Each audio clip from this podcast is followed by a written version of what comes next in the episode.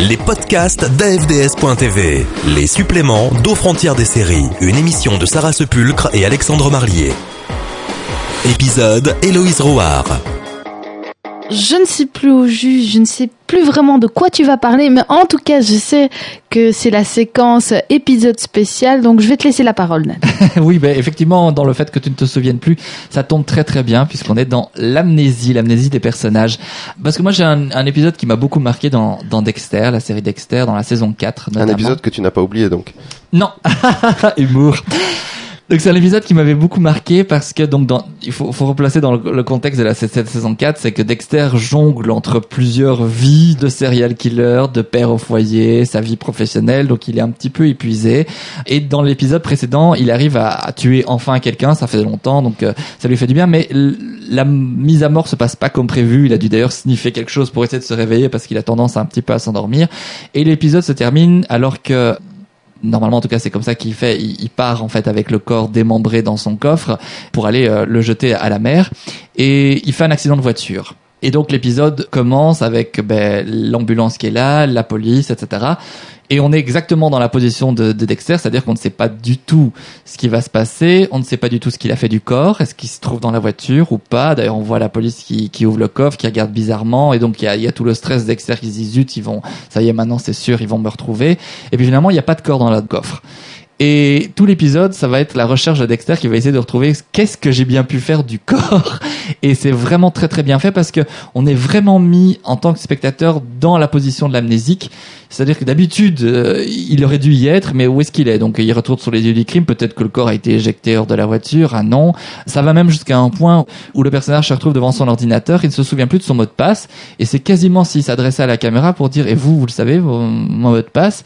Voyez, on nous pose la question et finalement, quand on connaît le passé de Dexter, ben oui, à un moment, le mot de passe devient un peu évident. C'est le nom de son père, Harry. Si, si on a vraiment bien suivi la série, on peut deviner ce genre de choses. Et bon, finalement, ça se terminera plutôt bien pour Dexter puisque effectivement, il s'était débarrassé du corps d'une autre façon puisqu'il se sentant trop fatigué, il l'avait planqué dans le sac euh, d'un ring de boxe en fait. Donc voilà, ça c'était la petite histoire, mais c'était un épisode très sympa parce que ça cassait la structure habituelle de l'épisode, ça nous mettait dans une dans une situation de stress totalement différente. Et je trouve que l'amnésie a souvent été utilisée dans les séries télé, mais alors à, d'autres fins. On a deux cas de figure. Soit on est comme dans Dexter où on ne sait pas ce qui s'est passé et on essaie de reconstruire les dernières 24 heures, je dirais.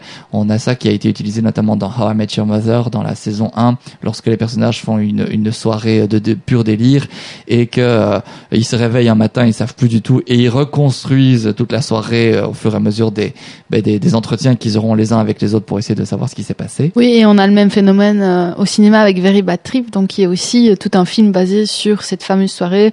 Qu'est-ce qui s'est passé? Petit à petit, on reconstruit tout. Et d'ailleurs, la- le générique de fin permet euh, vraiment d'éclaircir tout, puisqu'on a l'ensemble des photos, euh, enfin des, des, des choses qui sont réellement passées, ce qui est très amusant euh, durant cette soirée. Tout à fait. Et il y a même des séries même qui sont construites sur ce principe-là, avec notamment Samantha Who, euh, Samantha Key avec Christina Applegate, donc qui se réveille amnésique, et puis après, ben, toute la série, c'était de savoir ce qu'elle était avant, et même sans distancer. John Doe était aussi une série qui était basée sur l'amnésie et puis on peut reprendre un classique des classiques, le prisonnier qui ne sait pas euh, comment il est arrivé au village ni pourquoi. Donc il y a aussi un côté euh, amnésique euh, dans, dans, cette histoire. Voilà. Alors ça, c'est pour moi la, la bonne façon d'utiliser l'amnésie parce que ça permet de casser la structure habituelle de la série, son rythme et, et ça nous met dans une position différente.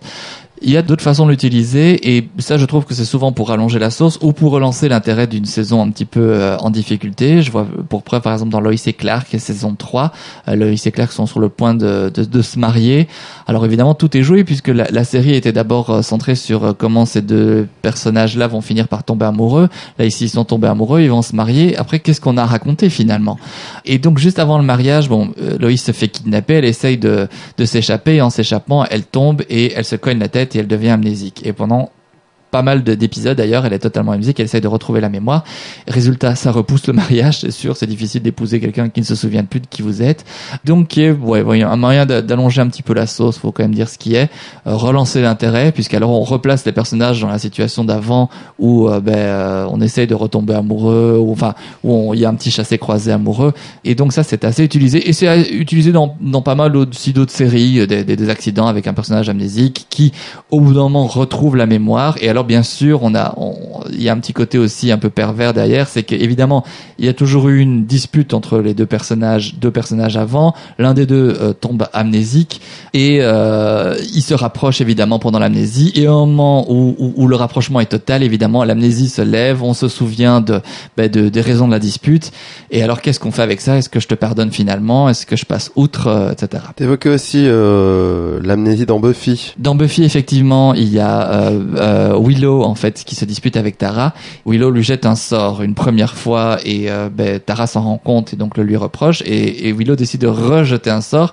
Et ce sort euh, tourne mal et résultat tous les personnages de la série euh, deviennent amnésiques et ils doivent tous se reconstruire le temps d'un épisode jusqu'à ce que le sort soit levé. Évidemment, ça se retournera contre Willow puisqu'au moment où elle se rapproche définitivement de Tara, ben, évidemment, le sort s'est levé et donc là, ça signera leur séparation euh, malheureusement définitive. Les podcasts d'AFDS.tv aux frontières des séries.